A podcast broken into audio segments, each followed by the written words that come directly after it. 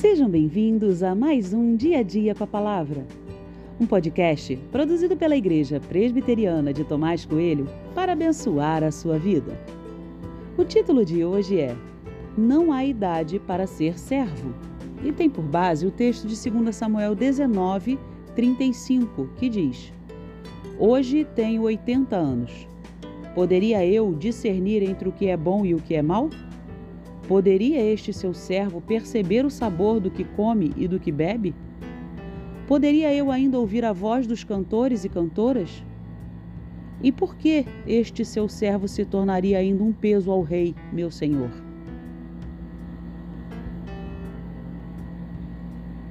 Durante a fuga de Davi diante da revolta de seu filho Absalão, apareceu de tudo.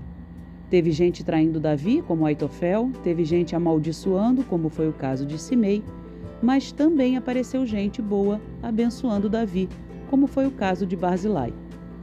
Homem rico, dono de muitas posses, Barzilai não poupou esforços para ajudar o rei durante o momento de fuga.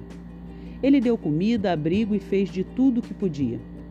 Agora, de volta a Jerusalém, o rei gostaria de retribuir o favor, levando Barzilai para que ficasse junto dele. Mas Barzilai se nega e o texto acima apresenta o motivo. Barzilai se acha velho demais para estar ali, junto do rei. Na cabeça dele, ele seria mais um fardo do que uma bênção. Já ouvi algo semelhante muitas vezes em minha vida. Eu sei que a idade traz ou pode trazer limitações em muitas áreas. Mas daí a se sentir inválido é uma outra questão completamente diferente. Conheço gente com 80 anos que está dando um banho de saúde em jovens. Barzilai talvez não quisesse assumir a função como conselheiro. Era um direito dele. Mas quem foi hospitaleiro como ele? Ninguém. Ele podia não carregar peso, mas quem abriria a porta de sua casa para abençoar centenas de pessoas como ele fez? Essa é a grande questão. Embora eu não possa servir em algumas áreas, não significa que eu não possa servir em área nenhuma. A idade pode até trazer limitações, mas não incapacidade. Todo mundo é capaz de fazer alguma coisa.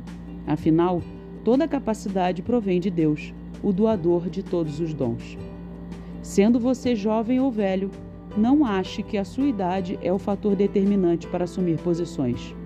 Deus é quem direciona isso.